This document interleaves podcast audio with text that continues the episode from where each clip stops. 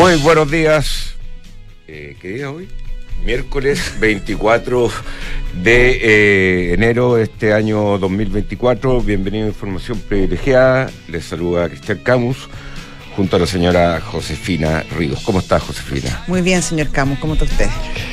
Eh, bien. Qué bueno. Bien, mucha noticia, no, no sabía bien Cualquier por dónde cantidad, empezar. sí. Partimos por fuera, partimos por dentro. Mira, lo que más me dice la gente que le, le- le interesa es nuestro, nuestro lo que pasa con Netflix y, que ayer reportó Netflix. Bombástico. Eh, sorprendente. Sí, muy, o sea, se, o sea, se preveía que iba a ser bueno. No sé si a estos niveles, digamos. No, se veían 8 millones nuevos suscriptores y se hicieron 13, o sea, 5 Exactamente. millones más. Estaba subiendo 10% casi la acción. un crecimiento muy sano de Netflix eh, y, y que con esto de las claves, que parece que la apuntaron, con esto de los comerciales también la apuntaron. Y bueno, Netflix es una empresa que está eh, en este minuto en el premercado transándose 9,82% arriba. ¿Qué? Esta no es mía ¿No de quién es? de las visitas anteriores. Eh, eh, entonces, Netflix es una empresa que, mira, en- hace un año atrás, en este trimestre ganó 0,12, Mira. Eh, o sea, 12 centavos por acción, y este año está ganando más de 2 dólares por acción. Mira, O tremendo sea, salto. Una, un tremendo salto en la, en la utilidad. Es una empresa que ya se ve bastante eh, rentable. 13 millones de usuarios, o sea, ganó casi un país completo. O sea, como. No, no dos- Chile, Dos pero- Chiles, tres Chiles. No, pues si Chile son 19 millones. No, pero que eh, pero no todos tenemos Netflix. Ah, bueno. o sea, sí. hay un porcentaje. Ah, ya, nomás. tú lo estás pensando en, en- en usuarios de Netflix. Sí, Sí, o sea, eh, eh, una, una, o sea, el gerente comercial. Súper bueno, yo le daría un bono. Sí, de o sea, todas maneras, de cumplimiento. Tremendo Ah, bono, De ocho- cumplimiento a meta. Total, y, y, bueno, y, y en, en utilidad no, no rompieron lo, eh, el, el esperado, dieron una utilidad un poco menor, pero los pronósticos y lo que es usuario, bastante bien, eh, la utilidad la cumplieron, en el fondo fallaron por un centavo de dólar. Y bueno, y eso tiene a Netflix en 540. Y empujando eh, al Nasdaq. Y empujando el Nasdaq. Y lo otro que pasó también, y que pasó inadvertido en estos días, Ya, es que eh, le duró bien poco el reinado a Microsoft. poquito. ¿Ah? Poquito. Ya Netflix lo pasó por casi un país. O sea, Apple, Netflix, Apple, ah, Apple. Apple lo pasó. Está entre mil trillones y, y Microsoft no, no logra llegar todavía a ese, a ese valor de mercado. Así que eh, la noticia de que Microsoft es la empresa más grande del mundo duró poco. Pero a mí me gusta que se produzcan esas noticias. Me encuentro positivo para el mercado que haya cierta competencia y que traten de superarse constantemente. Yo te aseguro que Bill Gates y Steve Jobs, no, porque en espíritu, pero Claro. eh, eh, Tim Cook y Bill Gates ven todo el día esto y capaz que se le, le, le ¿Esas gané. historias que se llaman por teléfono? No sé, pero está, Hola, Tim. Mira, está entretenida, ¿ah? eh, es entretenido tener la competencia de tu empresa más grande del mundo, que tú eres, eres uno, el fundador y dueño, que en el caso de Microsoft. Que está bien retirado de la administración en todo caso Bill Gates, digámoslo. ¿Tú creí? O sea, por lo menos en el papel sí, está, de está dedicado al calentamiento global, está dedicado a, a- a los foros internacionales, eh, a escribir libros. Sí, la administración día a Igual yo creo que lo mira, lo mira por supuesto. pero cuando en, en la estrategia de la compañía eh, dice, eh, miren señores de Microsoft, nos vamos a ir por el lado de la inteligencia artificial, Sí. nos vamos a ir por el lado de la nube, ya vamos a dejar de cobrar por el Windows, eh, ya no vendemos disquete, no tengo idea. Ha tomado buenas decisiones. Eh, ha sido muy adelantado a sus tiempos. Sí, y lo otro que toma la decisión de quién pone a, a hacer funcionar el negocio. Entonces, no creo en esa película de que no esté metido, ah, que no, anda. no, no, anda no, metido pero no está en el día a día, a eso me refiero. No, en el día a día no, ya para aquí. Claro, francamente, El día a no es necesario. se dedica a automarketearse porque el, eh, yo vi el. ¿No te cae tan bien? Creo que el mismo Netflix. No, no, no es que me caiga bien o mal. No, bien, no.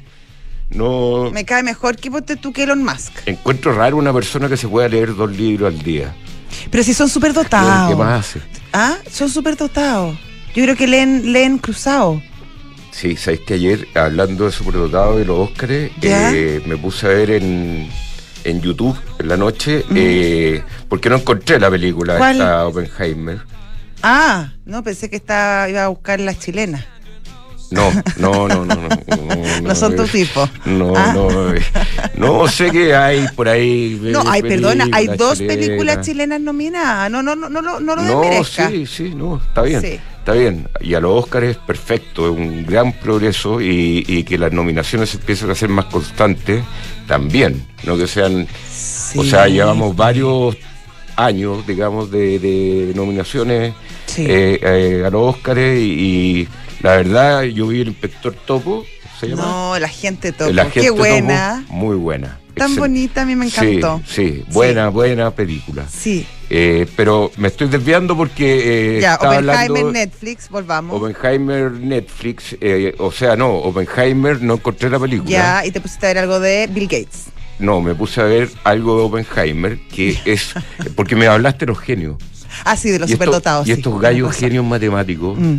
Que eh, cruzan esas fórmulas para ver la cuántica neutrónica del neutrón aislado y, y po- post eh.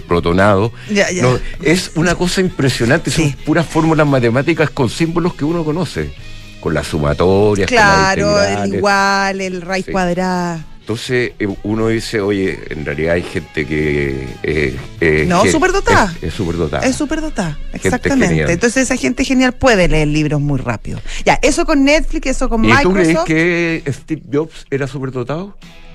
Yo creo que sí. Para alguna, o sea, lo que pasa es que uno no, uno su- Era como más la humano, super, ¿no? sí, pero la superdotación, si lo tomamos como, como concepto, eh, no necesariamente tú eres superdotado en todos los aspectos. Tú puedes ser do- superdotado en ciertas áreas y en otras no.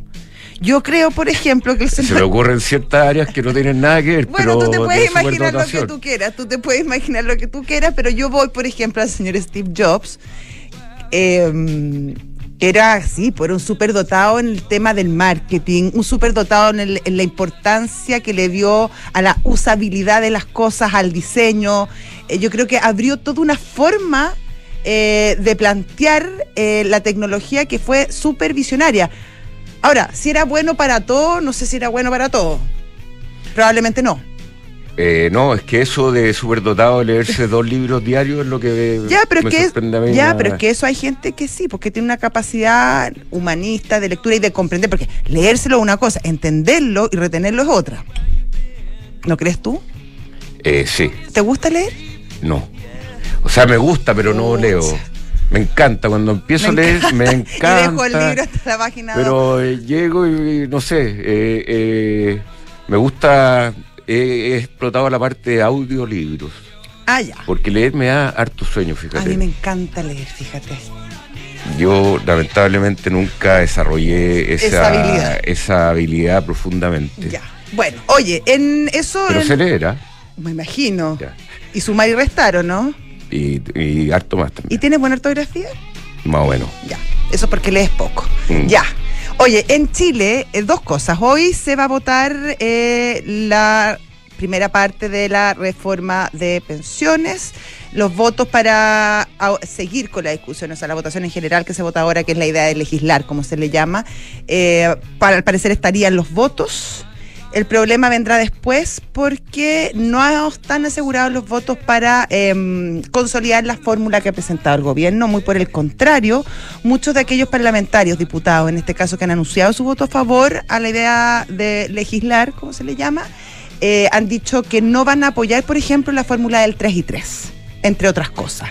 Por lo tanto, hay que ir viendo cómo evoluciona este proyecto y es de esperar que prime la razonabilidad y los datos porque si no puede quedar la hecatombe en un tema que es demasiado, demasiado relevante para los chilenos. Mira, yo encuentro una pena que el sistema político esté diseñado para que finalmente dependamos de tres, cuatro diputados, que no sé, puede ser eh, de estos diputados que tenemos bastante icónicos que, que nos representan y que son tipo díscolo, Eh, que hace tiempo Alejandro Navarro me estaba acordando que qué será de ese hombre. ¿Te acuerdas del accidente que tuvo en la nieve una Sí, vez? Sí, eso me acuerdo. sí, no, y todo lo disco lo que era. Sí. Pero eh, estar en la Discolandia, eh, basado para un proyecto tan importante como las pensiones, que la gente, eh, hay una parte que no ha sido bien comunicada, que la parte de las pensiones, más allá de dar las pensiones a, lo- a los jubilados, que es lo principal, es una parte fundamental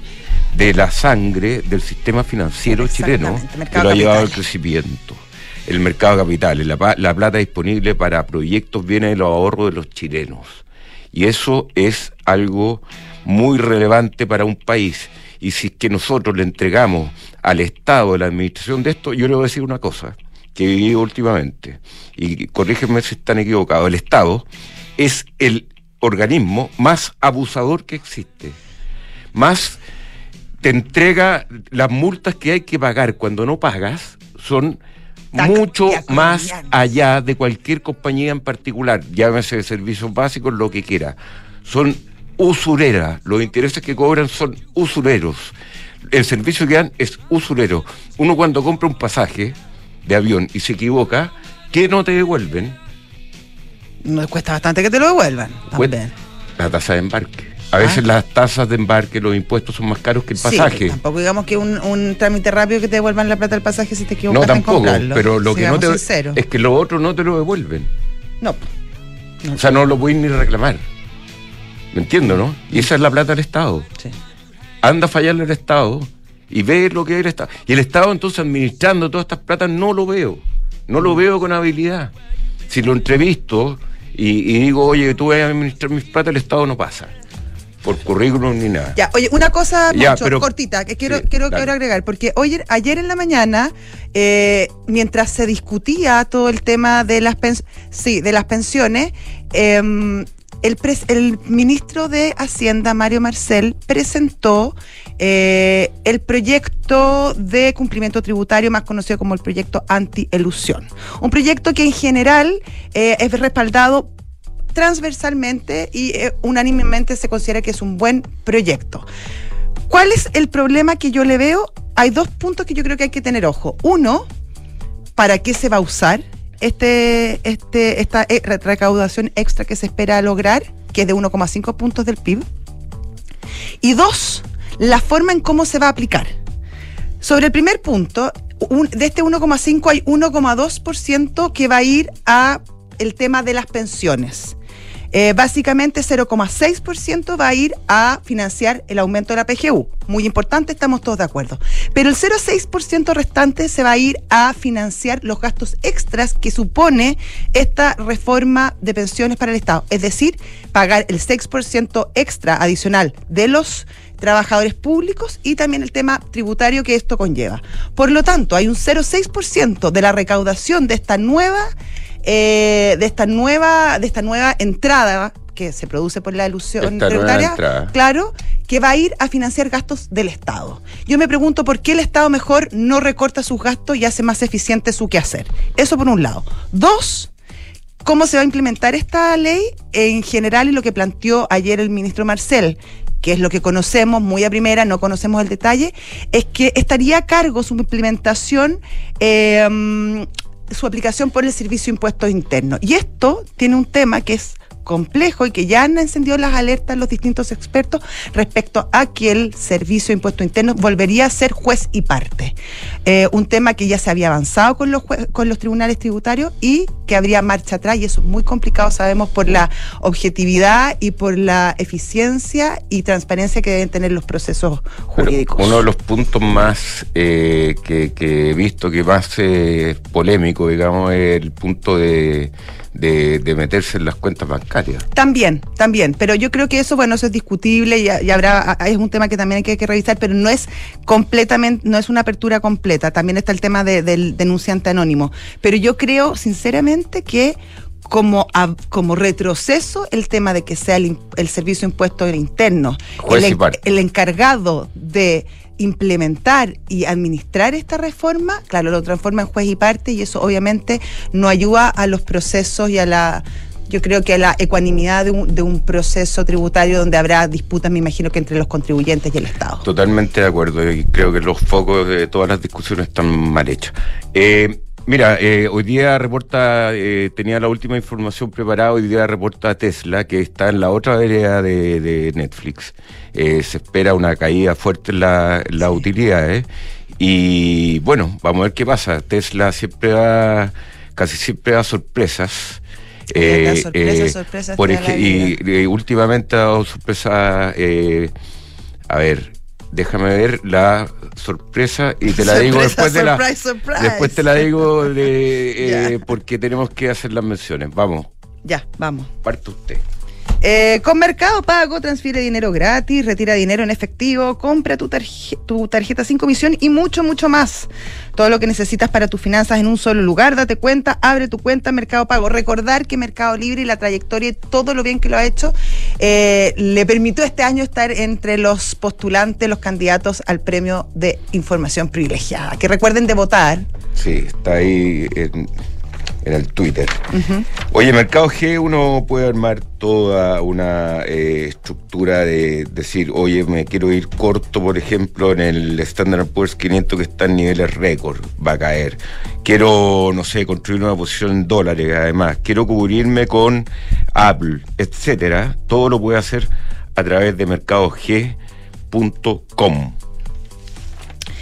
Y si viajas dentro de Chile y arrendas un auto con, con EconoRent, no olvides de usar el e-check. Registrando tu tarjeta de crédito podrás pasar directo del avión a tu auto ahorrando tiempo y aprovechando al máximo tus vacaciones. Evita filas y papeleos y comienza a disfrutar mucho antes. EconoRent, muévete con nosotros. Bueno, y, usted, hay gente viajando, ¿ah? gente que también eh, tiene quizá una Ducati o quiere una Ducati, están ahí en el Duty Free, ahí puede ver la SLX y la Panigale eh, en persona, o si no, tiene que ir a la tienda o vaya, porque es un placer, realmente. Eh, es un placer ver todas las motos, tomarse un cafecito, que le digan las características las motos ahí en Avenida Las Condes 11.412 o en ducatichile.cl. Invierte en el fondo Frontal Trust Cordada Rendimiento con liquidez en dólares. Un producto en dólares con rentabilidad conocida superior a los fondos mutuos Money Market y a los depósitos a plazo. Ingresa a www.frontaltrust.cl, invierte con confianza, invierte en Frontal Trust. Y vive la experiencia de una cena maridaje en Cheraton Miramar este miércoles 31 de enero, desde las 20 horas. O sea, el próximo miércoles, justo en una semana más. Justo en una semana más disfruta de una, y despide enero ahí, disfruta de una vista privilegiada de Viña del Mar y el mejor maridaje junto a la viña View Manet. Para mayor información ingresa al Instagram Cheraton Miramar Hotel, arroba Cheraton Miramar Hotel.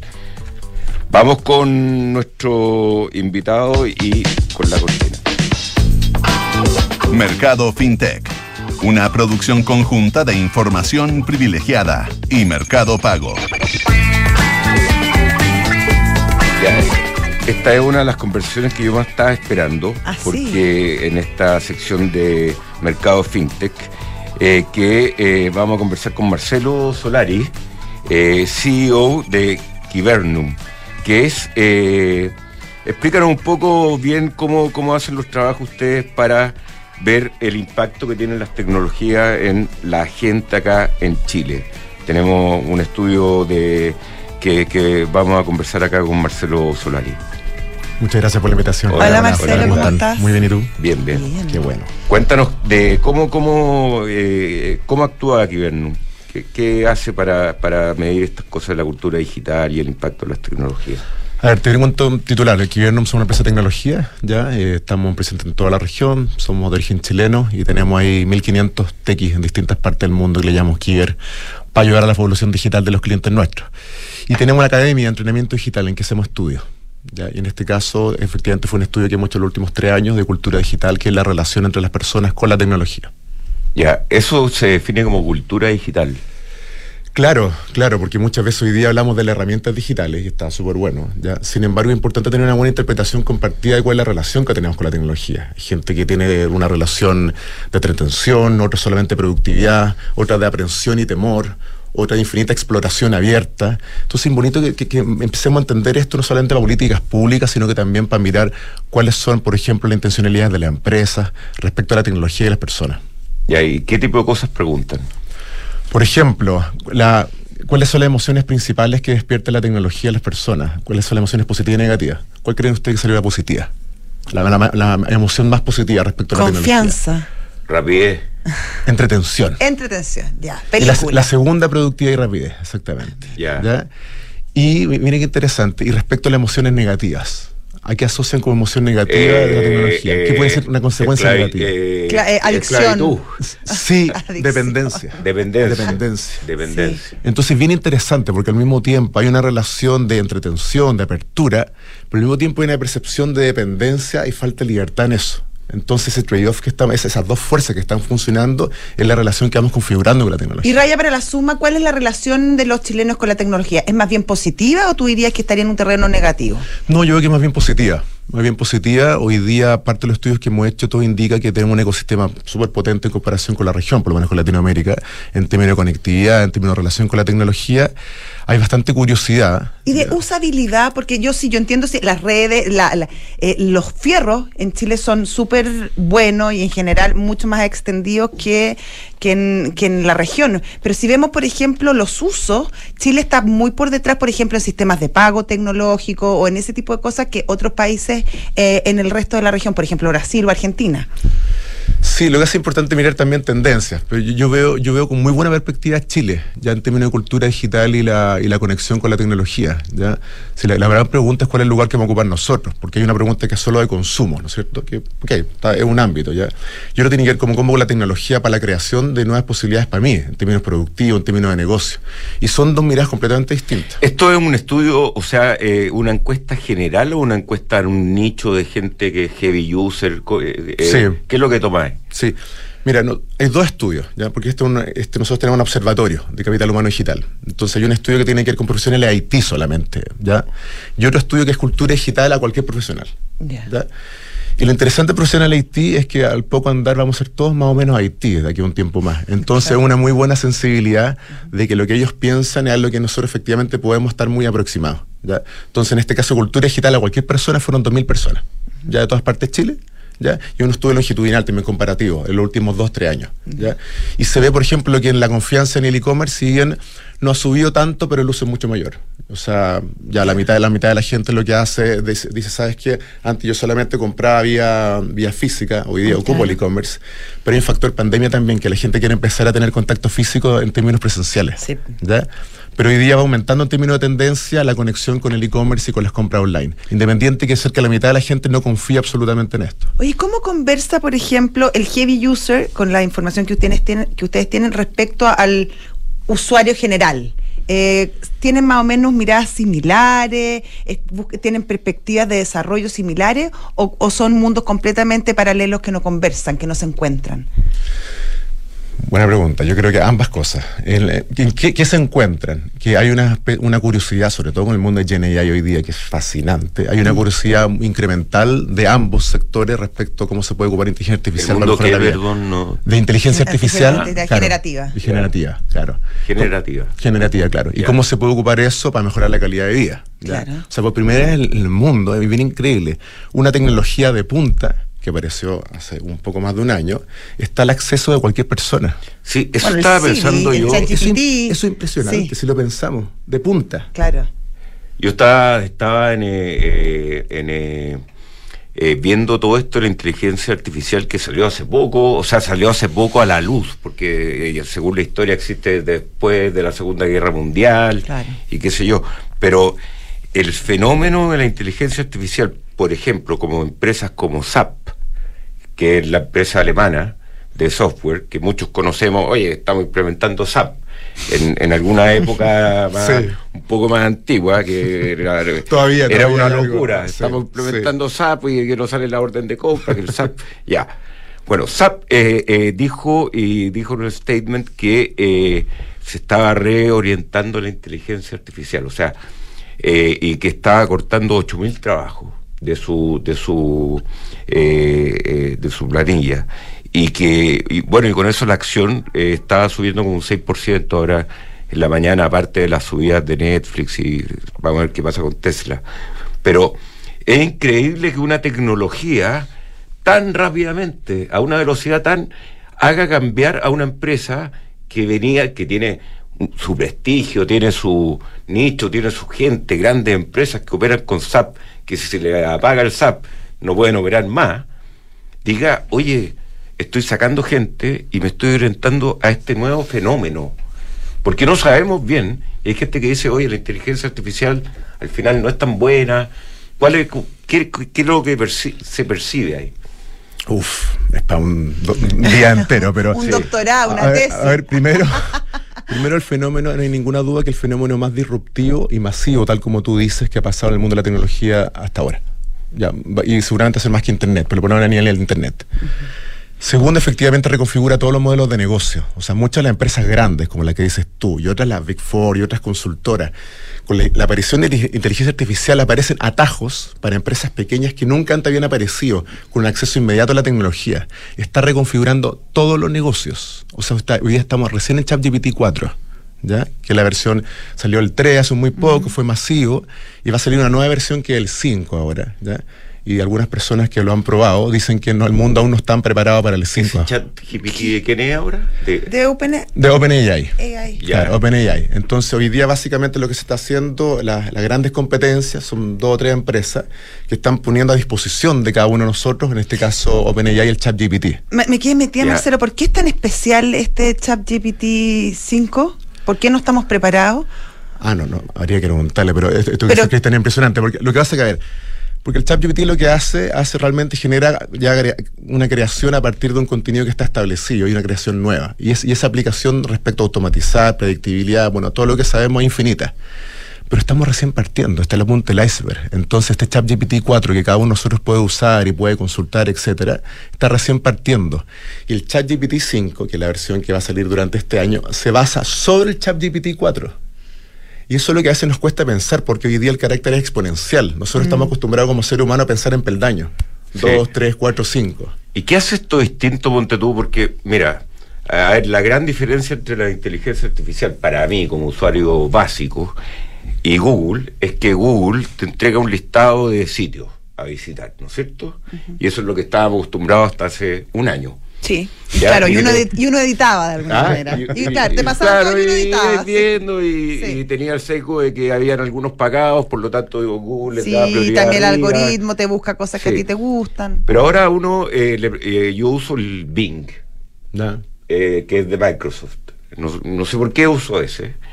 Y, lo que tiene distinto es que en vez de te redacta una cosa con los sitios web como que le metieron un reactor al, motor de, al algoritmo de Google y te lo redacta de manera más amistosa. Pero no es un gran redactor todavía. No, todavía no es un gran redactor y todavía no le falta mucha información. Sí. Yo en, la gran, el, por ejemplo, puse el origen de mi familia.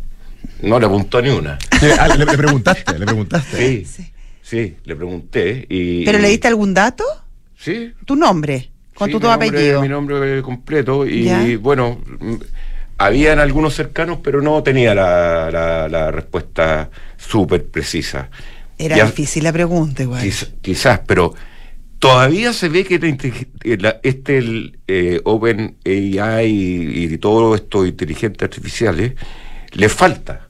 Le falta, o sea, es como cuando vimos las primeras señales de, en internet de que se encendía una lucecita, a esto todavía le falta para ser lo que promete, porque también está la expectativa, ¿no? Completamente. Todo indica que va a superar cualquier expectativa que tengamos.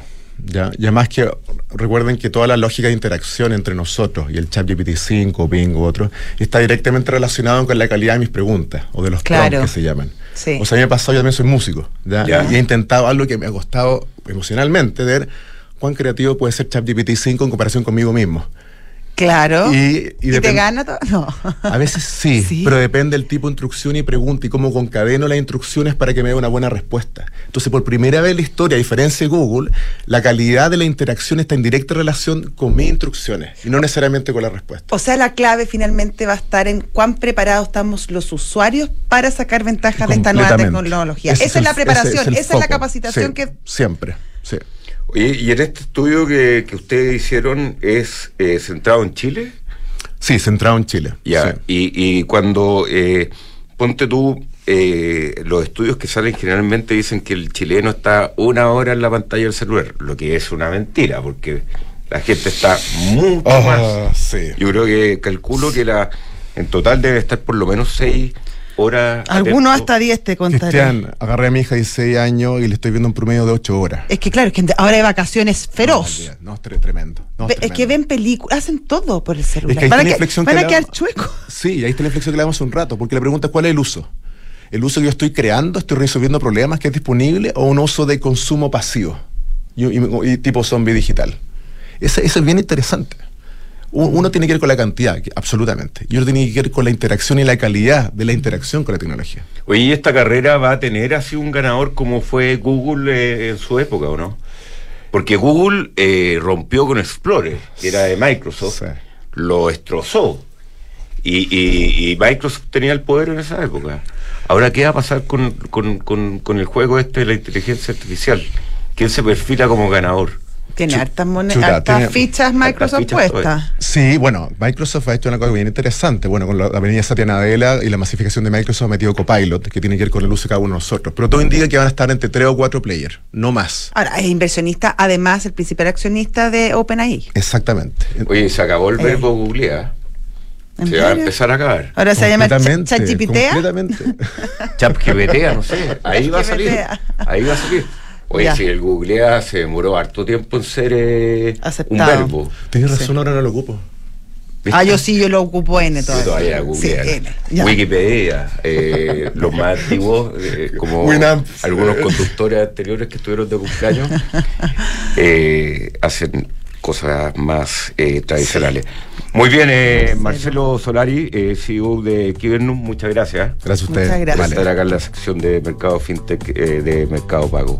Hasta luego, muchas gracias. Gracias. Eh, Falcom es una empresa de asset management, perdón, independiente, cuyo negocio es la distribución, administración y asesoría de inversiones financieras en los mercados locales e internacionales, dirigido a clientes institucionales, family office, fundaciones y personas de alto eh, patrimonio.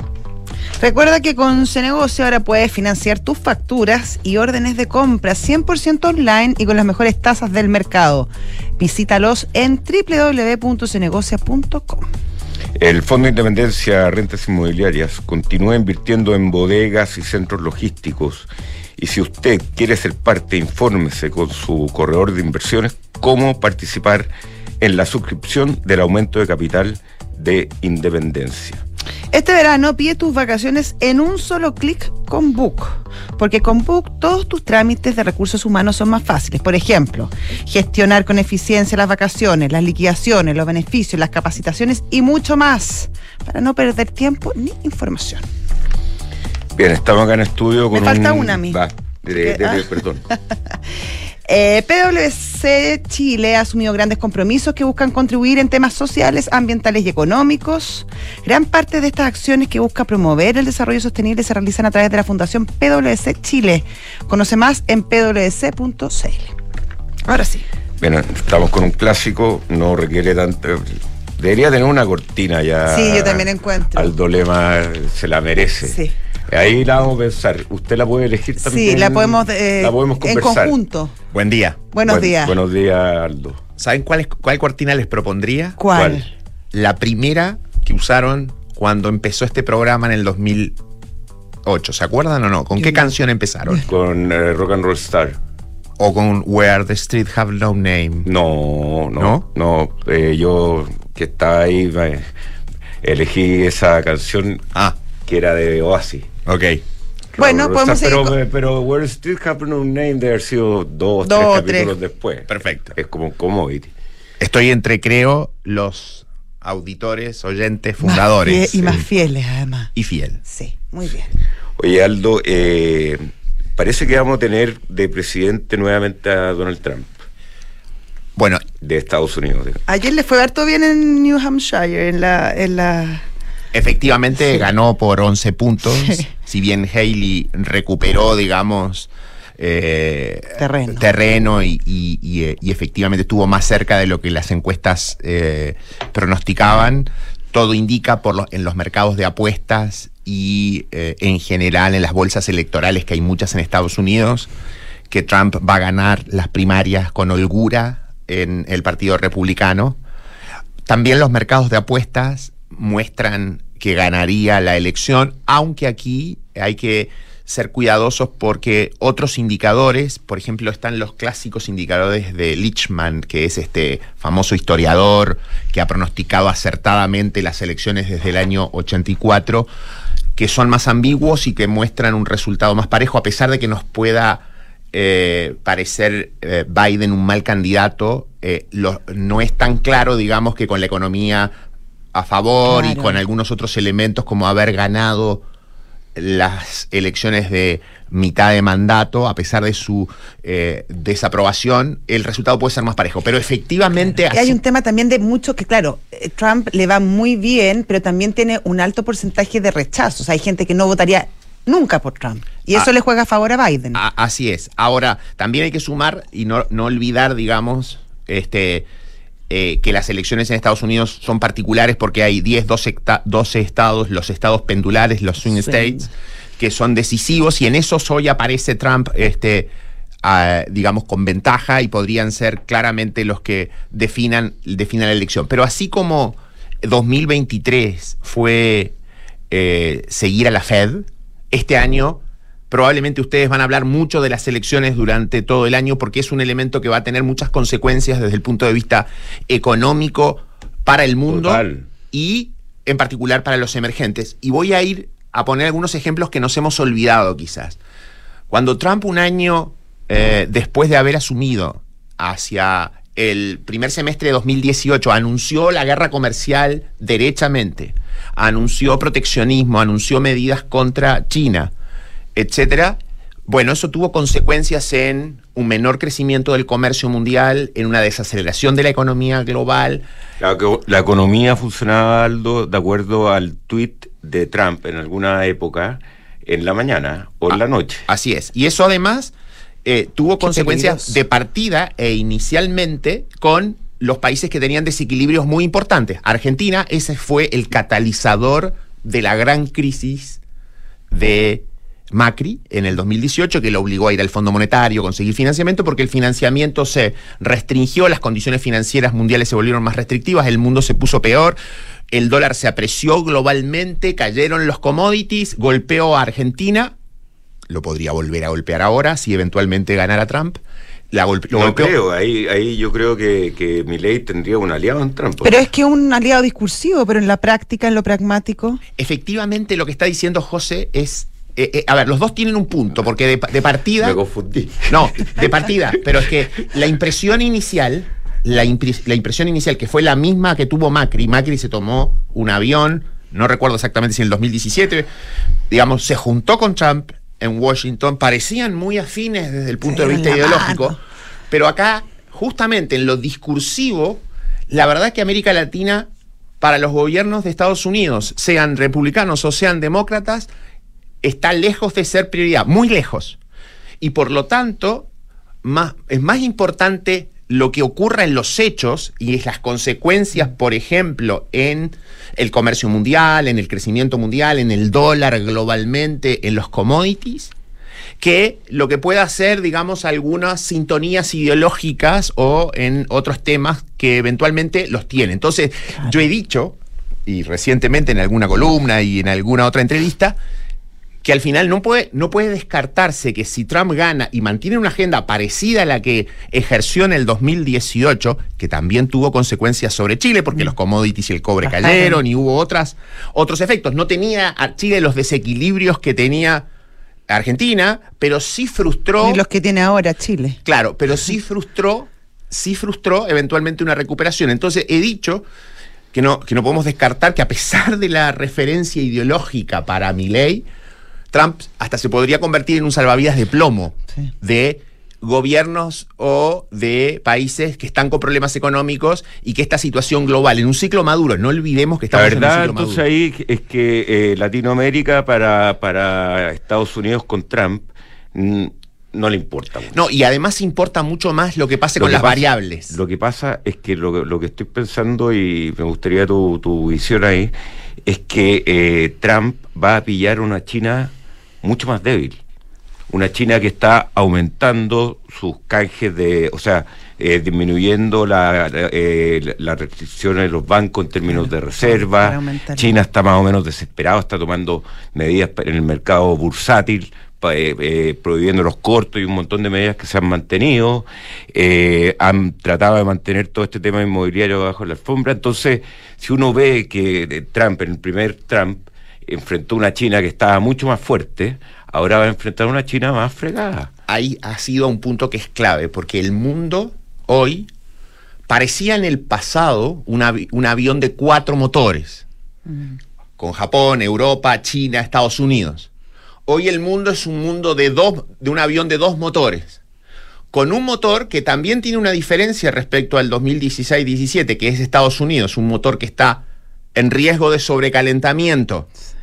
Y China, como lo has dicho bien, está en riesgo de sobreenfriamiento. Entonces, cuando este avión se desbalancea hacia un lado y a su vez llega alguien o podría llegar a alguien que lo quiere desbalancear más hacia su lado, ¿qué consecuencias tiene eso? Bueno, el dólar se fortalece, las tasas a, pueden permanecer altas por más tiempo, los commodities pueden caer, etcétera. Algo de eso pasó en los 90, por ejemplo, con una diferencia. La situación fiscal de Estados Unidos en los 90 era mucho más eh, sólida, había superávit fiscal, se estaba reduciendo la deuda y a pesar de que había una especie de exuberancia irracional y diseminación de lo que era la tercera revolución industrial con precios de, de- de acciones en el Nasdaq que subían muy fuerte, parecido a hoy, ¿no? Sí. Ahora, la situación de Estados Unidos, por lo que estás mencionando, y de China, hace que estemos más vulnerables para eventos de esta naturaleza. Es que ahí hay otro tema, porque además Estados Unidos, y si ganara Trump, y si eh, reavivara las, las políticas que él tuvo durante su primer mandato, podemos esperar a lo mejor una, una nueva rebaja de impuestos, Exacto. lo que aumentaría momentáneamente, al menos en un principio, eh, la deuda de Estados Unidos, que probablemente es el, tema más complejo que está viviendo ese país hoy por hoy. Bueno, efectivamente lo que tenemos es un Estados Unidos en pleno empleo, si bien ha eh, moderado la inflación, se ha desinflado la inflación, la Fed ha hecho un buen trabajo, eh, tiene un déficit fiscal que está entre 6 y 7% del producto y tiene una deuda pública por sobre 100% del producto. Si bien hoy le demandan todavía sus bonos, es un generador de activos de, entre comillas, muchas comillas, bajo riesgo y el mundo, digamos, le presta, no podemos descartar justamente que eh, un riesgo de sobrecalentamiento lleva, lleve a la Fed a ser, por ejemplo, en el 2025, más precavida. Baje las tasas este año, 100 puntos quizás, o algo menos, pero en ese orden que es lo que hoy una parte del mercado está esperando, pero después, este, hacia 2025, se ponga a la defensiva ante este escenario. De hecho, Trump nominó en el 2018 a Powell como presidente de la Fed pensando que iba a ser Paloma, y Powell, al final, como suele pasar cuando las instituciones son fuertes, no es que las personas cambian a las instituciones, las instituciones terminan cambiando a las personas y Powell se volvió claramente un institucionalista, un defensor de la autonomía, de la, indefe- de la independencia de la Fed y terminó peleándose con Trump. Como le decía, eh, tenía le, nombre, le tiene nombre a. Jerome. ¿ah? Sí. varias, varias, varias formas de acusarlo de que no bajaba las tasas y demás. A Powell le queda desde ahora dos años, o sea, todavía tendría un año de coexistir con el nuevo presidente de Estados Unidos si fuera Trump o si siguiera eh, Biden. Y en el caso, por ejemplo, es obvio que desde hoy en la Casa Blanca o en, o en los equipos cercanos a la Casa Blanca, ya sea la secretaria del Tesoro, Janet Yellen, o eh, la eh, presidenta directora del, del equipo de, de asesores, que es eh, Lyle, Lyle Briner, ex Fed, son dos personas que defienden a la Fed, que la respetan y demás. Entonces, lo más probable es que también tendríamos en el 2025 un escenario en donde, además de lo que dice Josefina, que es las rebajas de impuestos en las que Trump, en los discursos hasta ahora, los ha reforzado, no, los, no ha cambiado eso, o sea, está planteando impulso fiscal adicional, segundo está defendiendo medidas proteccionistas o planteos, digamos, de de nuevo guerra comercial o parecido. No hay ningún síntoma hasta ahora que Trump vaya a cambiar diciendo en un segundo mandato. Lo he pensado bien, cambié de opinión. Gobierno para la. Porque típicamente los segundos periodos de gobierno de los presidentes en Estados Unidos son gobiernos para la historia, ¿no? Quedo para que en el, en el futuro sea recordado como alguien que hizo una transformación o que hizo cambios que la verdad aportaron a Estados Unidos. Trump, por su personalidad, incluso por sus señales de venganza y demás, en algunos casos no parece que vaya, que vaya a cambiar. Por lo tanto, las posibilidades de proteccionismo, las posibilidades de impulso fiscal, las posibilidades de pelearse con la Fed, están ahí latentes y son un riesgo claramente para este, la economía mundial y son un riesgo para nuestras economías. Vamos a tener una segunda mitad de la década que si nos pareció difícil esta, que no, digamos, desde mi punto de vista no lo fue tanto, porque más allá de, la pandemia, que es un evento absolutamente dramático. luego tuvimos una recuperación de tasas con tasas muy bajas, con commodities muy altos, con condiciones financieras favorables, con un dólar en el mundo, no en Chile, que tuvo factores domésticos que lo afectaron, más bien un dólar globalmente estable. Ese escenario nos lleva a pensar en, ¿en qué estaremos? en la segunda mitad de los locos años 20, donde hay algunas características que se parecen, en la segunda mitad de los 90 que fueron bien complejas para los países emergentes y que terminamos en una secuencia de crisis asiática, rusa, luego argentina, brasileña, argentina y demás, o eh, eventualmente, digamos, vamos a tener más de lo mismo. Yo pienso que le tenemos que empezar a dar verosimilitud y análisis a partir de la elecciones de Estados pero finalmente un comentario eh, eh, que, quiero que, me haga. China versus Trump. Porque ya el tema interno, dejémoslo, va a funcionar. Pero el mayor eh, la mayor amenaza es que China, debilitada, por ejemplo, quiera llegar a invadir Taiwán. Bueno, y que Trump, digamos, Trump puede tener discursos muy ambivalentes con Taiwán. Puede, por un lado, impulsar a Taiwán o puede hacer, hacerlo a un lado y negociar con China. No lo sabemos, pero es más probable que efectivamente Trump se enfrente a China. Y China tiene problemas serios porque no resuelve el largo plazo. Va y tiene espacios para hacer políticas de demanda, más de lo mismo. Está como bicicleteando, eh, Hay algo de política, llamémosle a eso políticas de demanda, fiscal, monetaria y demás. Corto plazo. Corto plazo. Pero el largo plazo no lo ataca. Entonces se suma esa debilidad de China. Y si la identifica Trump, que la tiene claramente identificada, y va por ella, de repente vamos a tener algo aún más complejo en la segunda mitad de la, de la década. Yo creo que hay que empezar a bajar las expectativas en el caso de Milei claramente, en el caso de lo que pueda ser un futuro gobierno en Chile también, en América Latina en general, porque me parece que podemos tener un escenario en la segunda mitad de, este, de esta década bien compleja. Ya, te invito para la próxima a hablar de, de Milei y sus planes que ya ha hecho pie atrás con, con la con privatizar IPF. Ya, vamos y, y volvemos porque vamos al corte.